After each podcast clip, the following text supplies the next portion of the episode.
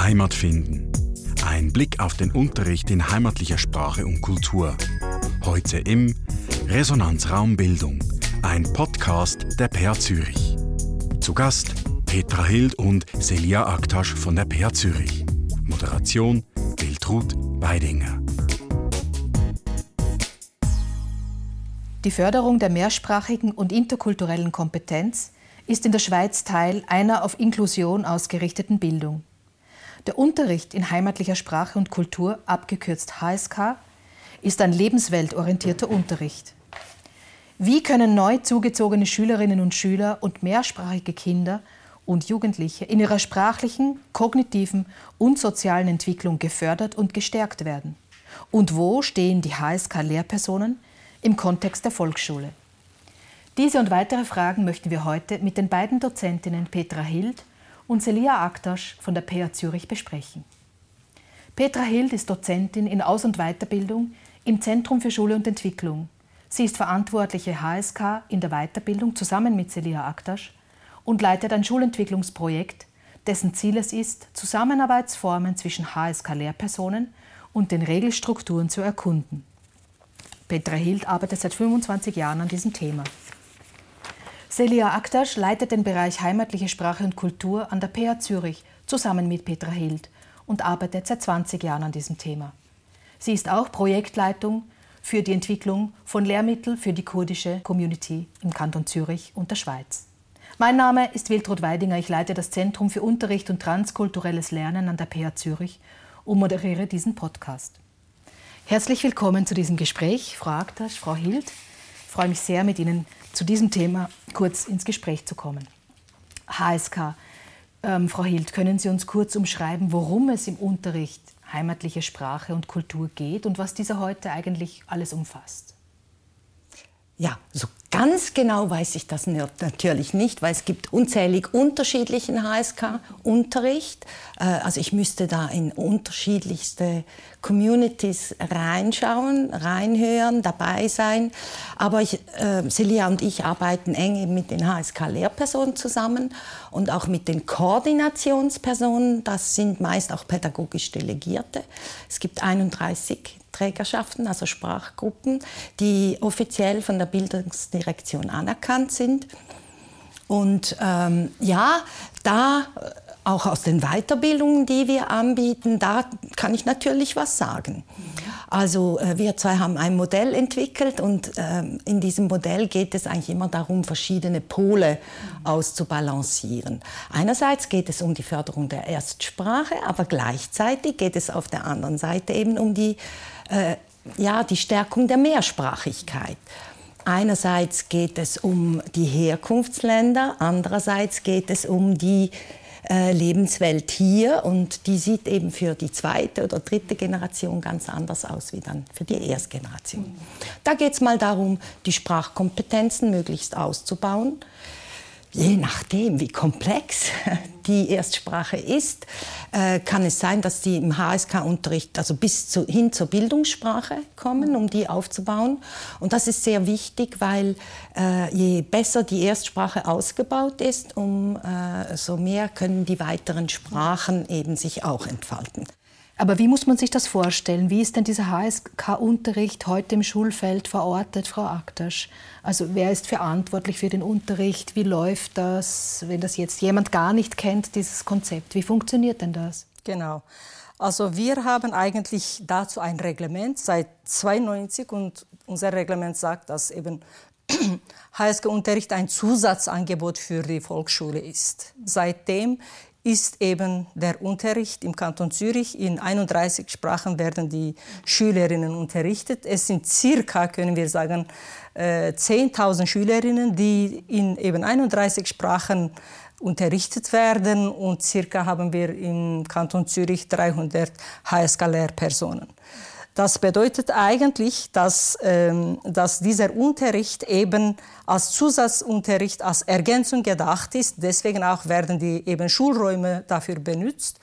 Äh, einzige Frage ist hier eigentlich, es, dieser Unterricht findet eben nicht in äh, Regelstrukturen statt, sondern äh, vor allem am Mittwochnachmittag, am Abend oder am Samstag.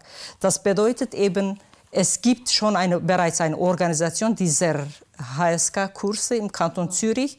Bildungsdirektion ist eigentlich zuständig. Sie organisieren eigentlich äh, die ganze eben, ähm, Umsetzung hier.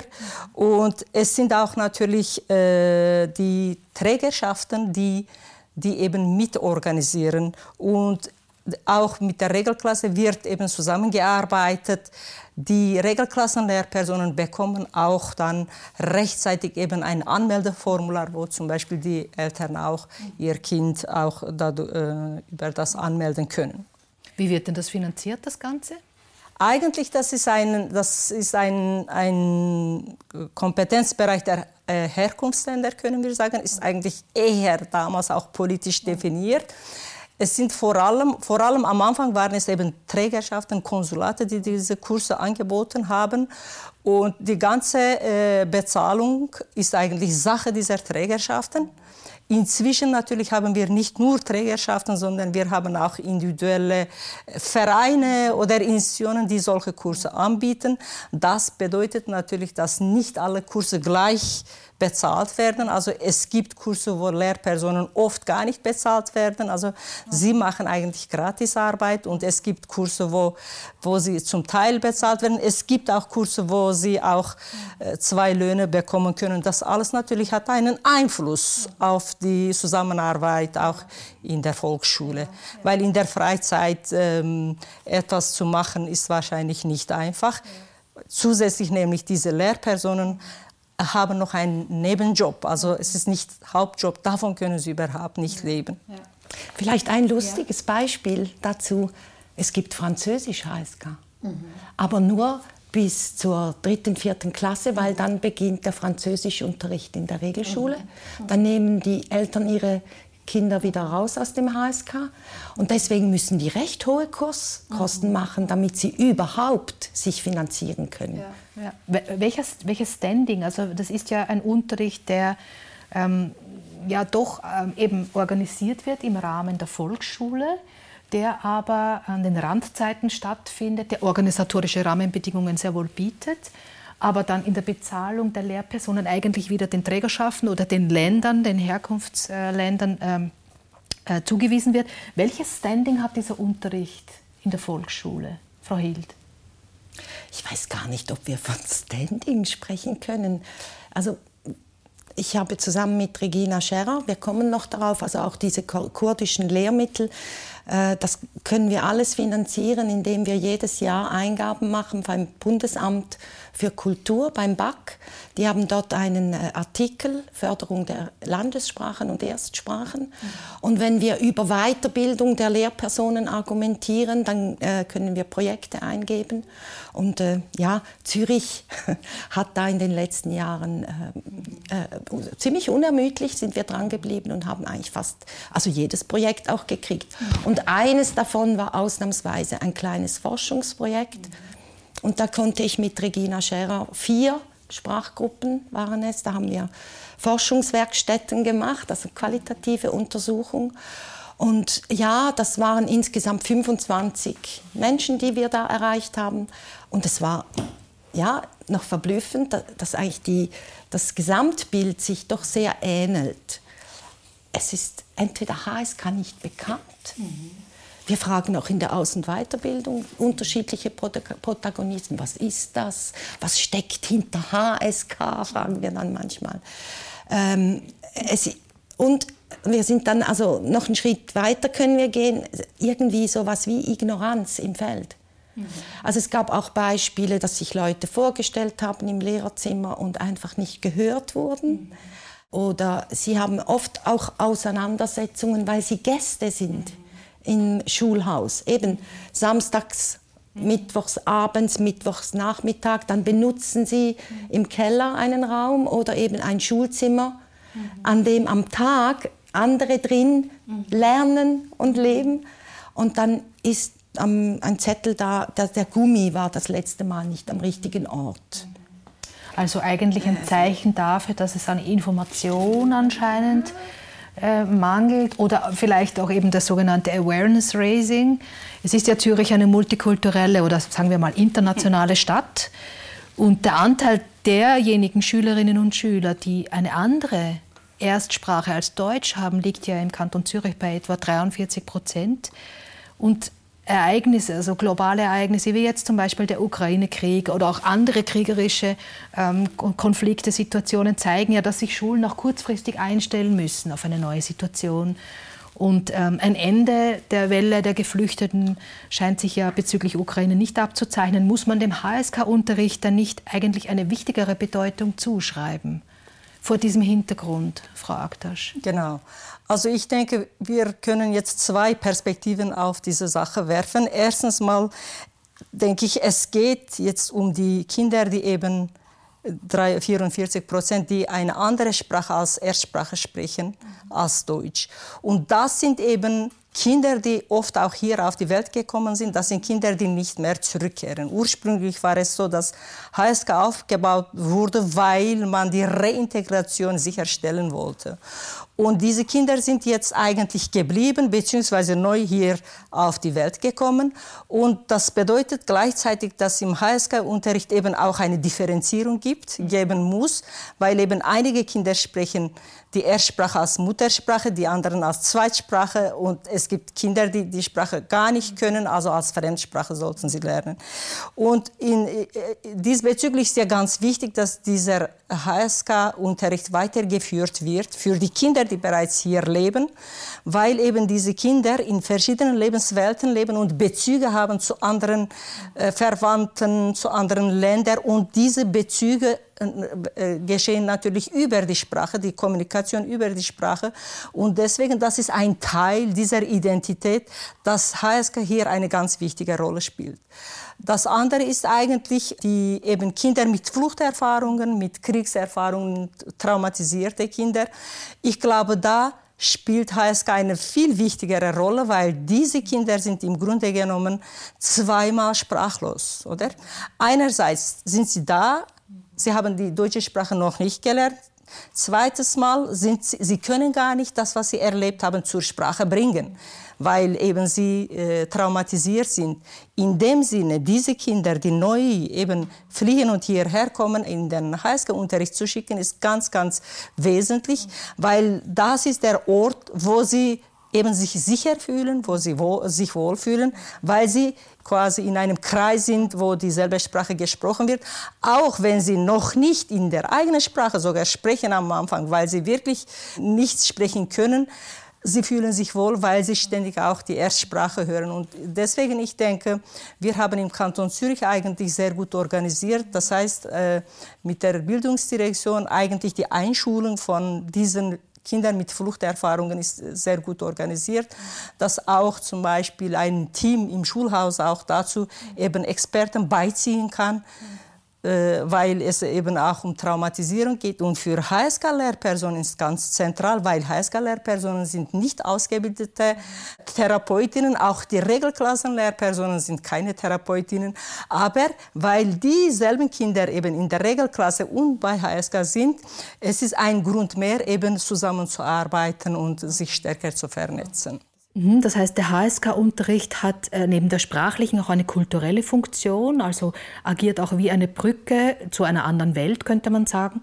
Wenn ich Sie aber so reden höre, dann höre ich auch eine soziale Aufgabe heraus, eine Integrationsaufgabe. Nun folgt der HSK-Unterricht ja wie jeder andere Unterricht auch einem Lehrplan, einem Rahmenlehrplan. Dieser Rahmenlehrplan wurde überarbeitet und wir haben zu diesem überarbeiteten HSK-Lehrplan bei Meier Hohlenstein vom Volksschulamt des Kantons Zürich nachgefragt, was es damit auf sich hat. Der Rahmenlehrplan für heimatliche Sprache und Kultur wurde vollständig überarbeitet und als vierte Auflage am 1. Mai 2023 publiziert.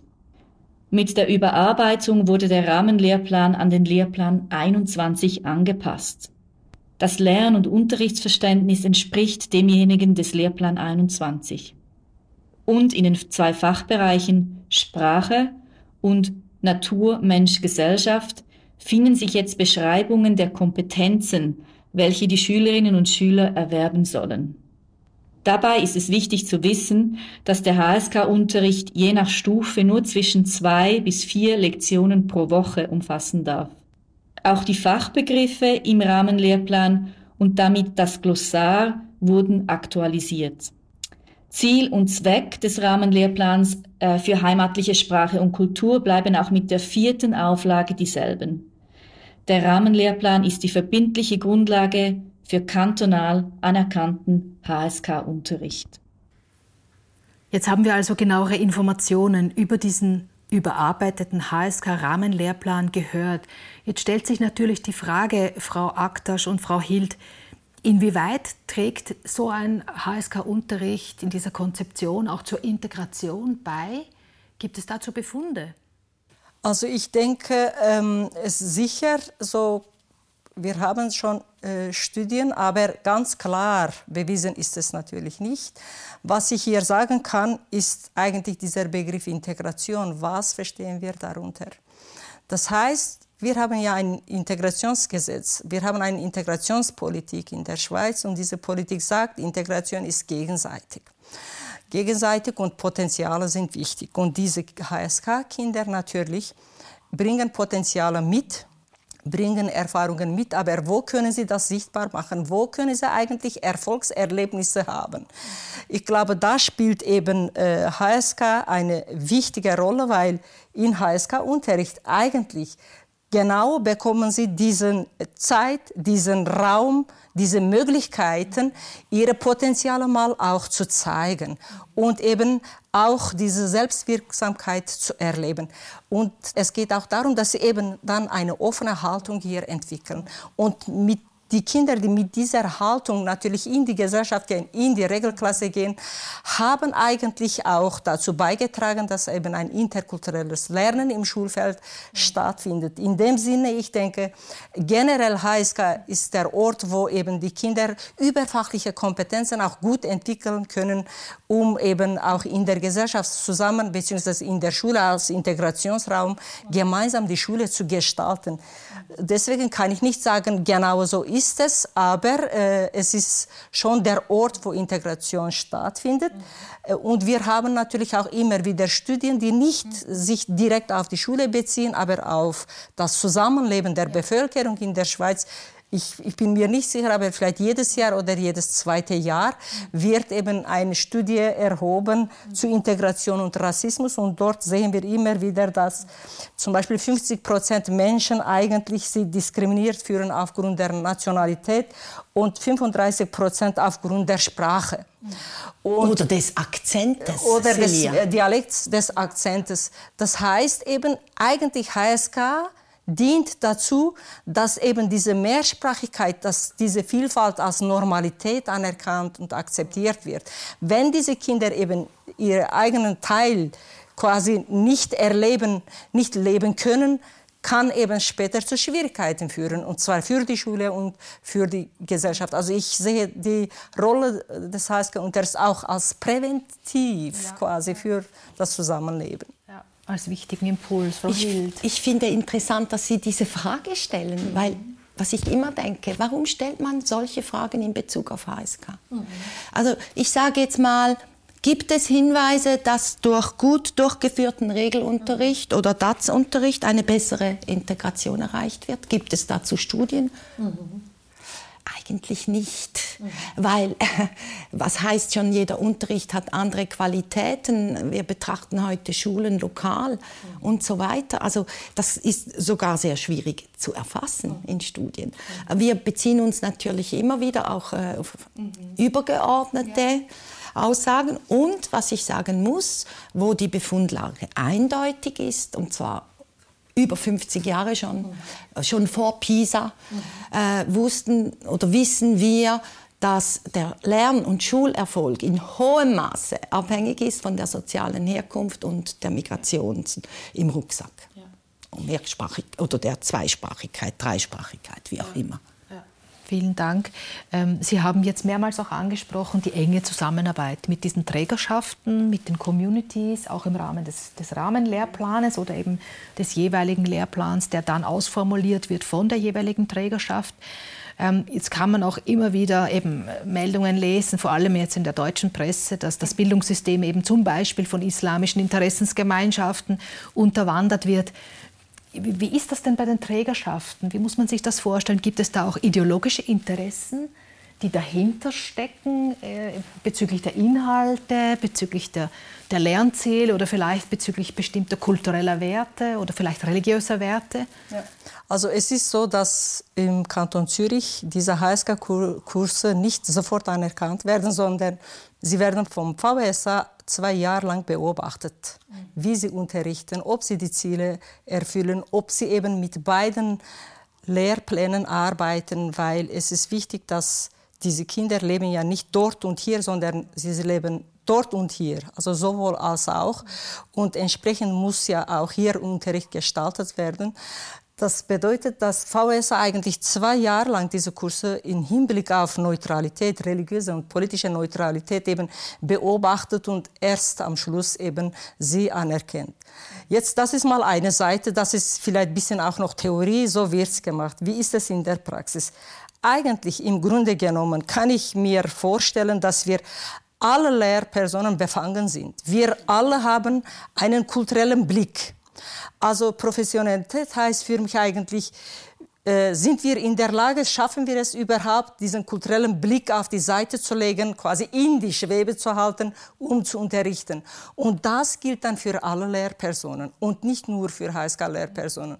Zum Beispiel, ich weiß auch nicht, wie die äh, Regelklassen-Lehrpersonen unterrichten. Das heißt, auch sie haben einen kulturell bedingten Blick. Deswegen, ich glaube, diese Frage ist wichtig. Ähm, äh, ich könnte sagen, ähm, ja, es kann vorkommen, dass der Unterricht instrumentalisiert wird, genau aber auch in der Regelklasse. Und deswegen, wir leben ja in einer Globalisierungszeit. Das bedeutet eben, alles ist vielfältig und plural das, was ich denke, das, was ich mache, ist nicht das einzige Richtige. Also ich soll eigentlich als Lehrperson schon in der Lage sein, ein Perspektiven vollzuziehen. Das heißt eigentlich, ich sollte meinen Horizont erweitern, indem ich mehrere Perspektiven übernehmen kann. Schlussendlich geht es ja darum, was ist für diese Kinder, für Zusammenlernen und Zusammenleben zentral. Und auch wenn ich zum Beispiel äh, eine, als gute Lehrperson gelte, kann sein, dass ich eben nicht immer so neutral, politisch und religiös neutral äh, unterrichten kann. Es kam einmal so ein Vorfall in der Zeitung, aber eben ähm, jetzt haben wir ja auch neulich Teaching about, oder? Und nicht Teaching in. Also das haben wir ja bis jetzt gemacht. Und deswegen diese Perspektivenwechsel ähm, gilt eigentlich für uns alle. Für uns alle, nicht nur für HSK-Lehrpersonen. Ja, genau. Jetzt haben HSK-Lehrpersonen eine einerseits spannende, aber auch eine herausfordernde Aufgabe. Wir haben ein paar Stimmen eingeholt und an dieser Stelle gilt auch unser herzlicher Dank an die HSK-Lehrpersonen, die uns ihr Statement zukommen haben lassen. Das waren Daniela Konstantin, Aino Hürsever, Martina Kovacevic, Ivana Maceta, Petra Ondrutschkova, Alena Pajasova und Hapte Tekoabo. Vielen Dank. Mein Hauptanliegen als Highschool-Lehrerin ist es, die Sprach- und Kulturkompetenz der Schülerinnen und Schüler in Rumänisch zu verbessern. Dadurch können sie ihre schulischen Leistungen und ihre Chancen auf dem Arbeitsmarkt verbessern und eine stärkere Verbindung zu ihrer kulturellen Identität aufbauen. Da es sich um einen Integrationskurs handelt, vergleichen wir rumänische und schweizerische Sitten und Gebräuche. Jetzt äh, habe ich die Möglichkeit, das zu tun, was ich wirklich liebe und das mit Kindern aus meiner Heimat. Und ja, sie sind meine größte Motivation und ich glaube, dass zusammen wir eine Verbindung zwischen dem äh, Land, in dem wir leben und unserer Heimat bauen. Die Tatsache, dass die Zweitsprache dann besser erworben werden kann, wenn man die Erstsprache gut beherrscht, überzeugt und erfüllt mich, diese Arbeit so auszuüben, dass die Kinder sich in beiden Sprachen zu Hause fühlen. Als HSK-Lehrkräfte helfen wir, wenn ein nicht deutschsprachiges Kind in eine öffentliche Schulklasse kommt. Wir unterstützen den Lehrer als Assistenzlehrer, bis sich das Kind in die Gruppe integriert hat und anfängt, Deutsch zu sprechen. Ich mache auch Integrationsarbeit und gebe Eltern die ihre Kinder bringen und wiederholen zum Beispiel wichtige Sozialinformationen. Für die Kinder und die Jugendlichen gilt Lebensweltorientierung, weil sie erleben. Umso wichtigster ist, die Zwei- oder Mehrsprachigkeit zu fordern und zu stärken. Als Vorstandsmitglied des Vereins der Highschool-Lehrpersonen setze ich mich zusammen mit meinen Kolleginnen und Kollegen dafür ein, dass unter Highschool-Lehrpersonen in der Schweiz Zusammenarbeit angeregt und Austausch ermöglicht wird und dass das Ansehen und die Anerkennung von Highschool-Lehrpersonen gestützt und gefördert werden. Derzeit die größten Herausforderungen sind die Schüleranzahl. Deswegen müssen wir viel mit den Klassenlehrpersonen zusammenarbeiten und sie um ihre Unterstützung bitten. Wir wissen, dass sozial schwache Familien ihre Kinder nicht in HSK-Kurse schicken. Sie können sich diese finanziell nicht leisten. Wir möchten, dass Schulleitung und Lehrkräfte von Regelschule uns als vollwertige Partner für die Zusammenarbeit in Projekten oder bei der Unterstützung von Kindern mit Lehrschwierigkeiten wahrnehmen. Auch bei der Kommunikation mit den Eltern solcher Kinder kann unser Blick auf ihren Lernprozess hilfreich sein. Äh, was mich stört, ist, dass der HSK-Unterricht nicht besser in das reguläre Schulsystem integriert ist. Zum Beispiel nach einem anstrengenden Schultag und vielen anderen Aktivitäten, wie zum Beispiel Sport oder Musikunterricht, äh, haben Schüler oft nicht genug Zeit oder Energie, um HSK-Unterricht zu besuchen. Und es gibt so viele Schüler mit internationaler Herkunft hier äh, in der Schweiz und ich würde mich freuen, wenn alle die Möglichkeit hätten, HSK-Unterricht als Teil der regulären Schule zu besuchen, wie zum Beispiel DATS-Unterricht. Lehrpersonen aus Regelklasse haben bei dem Treffen viele Fragen an mich. Ich schätze es natürlich und verstehe ihr Interesse. Sie haben nicht so viele Möglichkeiten, persönlich nach unseren Erfahrungen zu fragen. Ich freue mich, dass die PH Zürich den ersten Workshop in Zusammenarbeit mit den HSK-Lehrpersonen vorbereitet. Wenn wir uns besser kennenlernen, können wir uns gegenseitig besser helfen. Es ist ein Traum, vielleicht sogar an der Grenze zur Utopie, dass der HSK-Unterricht einmal in der Regelschulunterricht in der Zukunft aufgenommen wird. Sehr interessant, diese Stimmen zu hören. Haben Sie Rückmeldungen zu diesen Statements? Ja, also ich bin begeistert, wie eigentlich immer. Ich muss ehrlich sagen, ähm, die Zusammenarbeit mit den HSK-Lehrpersonen ist mir fast die liebste. Da ist unglaublich viel Engagement, Herzblut, Begeisterung, Neugierde, so dieser Lernmotor den wir ja, über den wir viel diskutieren an der PHZ, den nehme ich dort ungemein wahr. Das Engagement. Und, ja, mhm. und da sind jetzt einige dabei, die waren bei uns in, in der Weiterbildung, machen gleichzeitig in einem Schulentwicklungsprojekt mit und engagieren sich dann auch noch für den Podcast. Und das wäre so mein Statement noch. Wir haben, es geht um die äh, Schülerinnen und Schüler, ist total klar. Es geht um die Kinder, die Jugendlichen, die nächste Generation.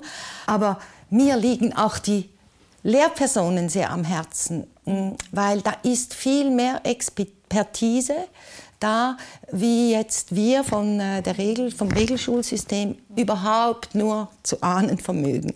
Wir organisieren jetzt dann im Rahmen unseres Schulentwicklungsprojekts eine Tagung und die Workshops werden alle von HSK-Lehrpersonen gestaltet.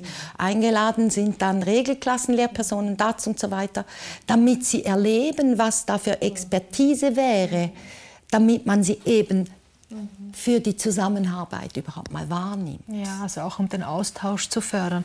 Frau Aktasch, haben Sie noch äh, Gedanken, die Ihnen beim Zuhören gekommen sind? Ja, ich kann meine Kollegen noch ergänzen. Also ich spüre jetzt hier eigentlich eine gewisse Professionalität, wie Sie eigentlich das Ganze zur Sprache bringen.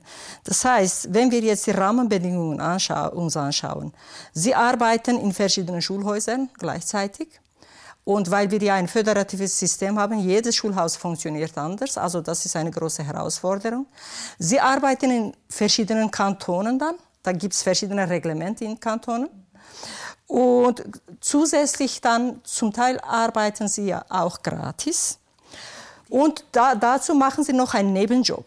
Also unter diesen zum Teil schwierigen Bedingungen zeigen Sie jetzt das Interesse und zeigen Sie die Motivation. Das ist für mich eben die Professionalität. Also Sie sind nicht dabei zu jammern, nein, ich kann nicht und so weiter. Trotz all diesen Schwierigkeiten wollen sie eigentlich zusammenarbeiten.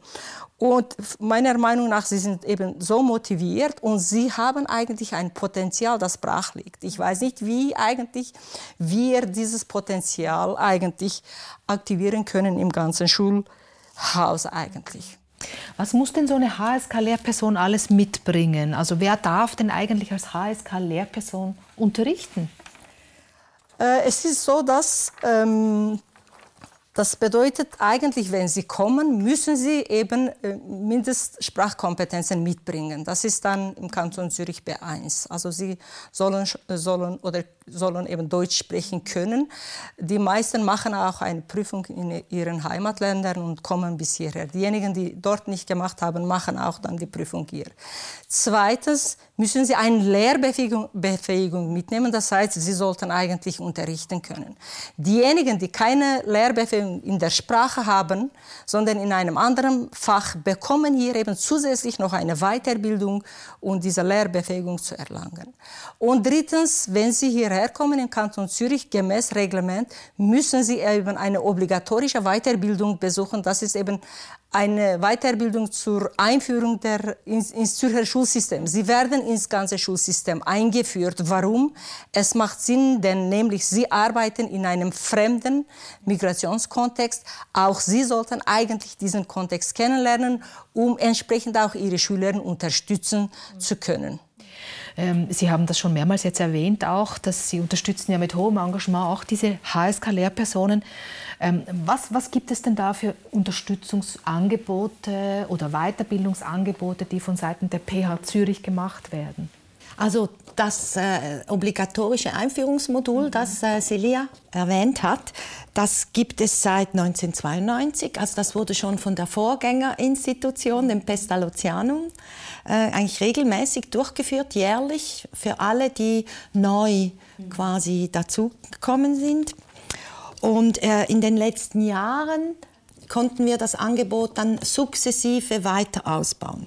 Das Problem ist, eigentlich könnten Sie an allen Weiterbildungen teilnehmen, der PA Zürich, aber die Mittel dafür haben sie nicht. Das ist viel zu teuer. Ja, und ja, das ist einfach irgendwie bis jetzt nicht möglich, dass es da irgendwie Vergünstigungen gäbe oder Subventionierungen. Aber ähm, die Angebote, die wir haben, also die meisten sind eigentlich finanziert über die Bildungsdirektion. Also wir erhalten einen Auftrag, da war eben dieses EMO, Einführungsmodul immer drin. Dann auch eine Einführungsveranstaltung sowie eine Markt, in dem sich die HSK-Lehrpersonen erkundigen können, was gibt es überhaupt im Kanton. Und äh, was jetzt in den letzten fünf Jahren dazu kam, das war eben diese zwei Module für die Lehrbefähigung. Da verantwortet Celia ein Modul, ich ein anderes.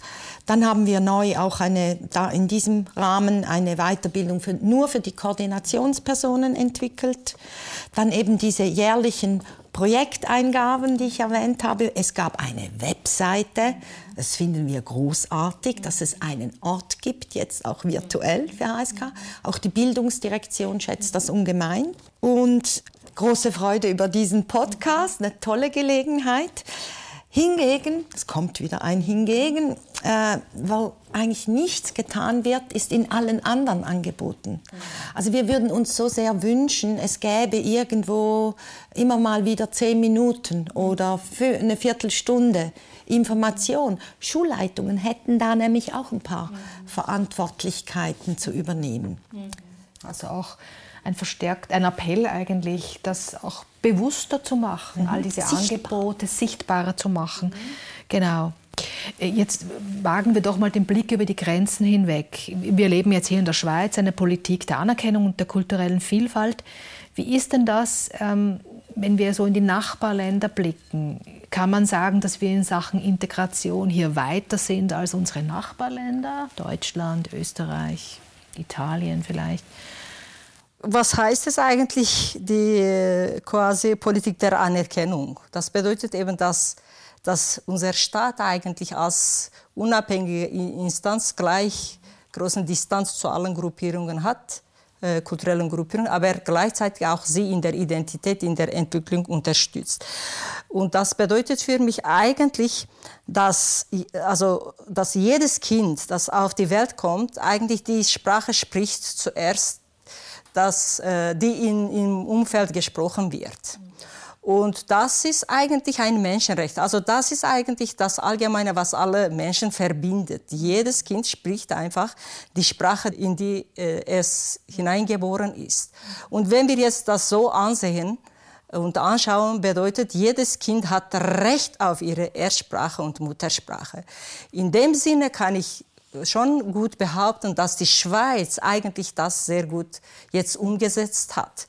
Wir haben Politik der Neutralität einerseits eben und auch Politik der Anerkennung. Und das bedeutet, die Schweiz setzt das um, indem die Schweiz sich an die Kinderrechte und Menschenrechte organisiert. Und das ist ganz, ganz zentral. Ich kann nicht sagen, ob wir besser oder schlechter machen, aber ich gehe davon aus, dass viele Länder das gut machen, europäische Länder, aber auch anders und unterschiedlich machen. Das ist eben genau das, diese Anerkennung der kulturellen Vielfalt, dass Mehrsprachigkeit mehr in den Vordergrund gerückt wird, weil diese Kinder, die mehrere Sprachen sprechen, haben einen Grund, diese Sprachen zu sprechen, weil das Teil der Identität von ihnen ist. Und ich kann das eigentlich bei mir als Beispiel geben. Ich habe das ganze HSK eigentlich selbst erlebt. Ich komme ja von einer sogenannten ethnischen Minderheit Kurden und als Kurdin wurde mir meine Sprache verboten und mein Herz hat mir wehgetan. Also ich wusste nicht, warum mein Herz mir wehtut. Erst als ich in die Schweiz kam, habe ich dann Deutsch gelernt. Während ich Deutsch lernte, war ich so neugierig auf meine Sprache. Ich wollte wissen, ob auch in meiner Sprache ein der, die, das gibt zum Beispiel oder nicht. Ob, ich ein, ob, ich, ob wir auch Artikel haben. Und das hat dazu geführt, dass ich meine Sprache schriftlich neu gelernt habe und ich bin frei geworden. Also ich, diese Erfahrung kann ich euch natürlich nicht erklären, aber jedes Mal, wenn ich ein Wort entdeckt habe, war ich so frei. Und das war eigentlich die eigentliche Freiheit. Und deswegen ist wichtig, dass wir in der Schweiz eben jedem Kind ermöglichen, dass alle Anteile der Identität gelebt und erlebt werden. Deswegen, ich kann jetzt nicht sagen, wenn das nicht so wäre, hätte ich vielleicht gesagt, ich bin eine extreme Kurdin oder Türkin. Aber jetzt sage ich, ich bin Schweizerin kurdischer, Absta äh, kurdischer Abstammung, weil eben ich mit allen drei Sprachen umgehen kann und die sind meine Ressourcen eigentlich in dem Sinne.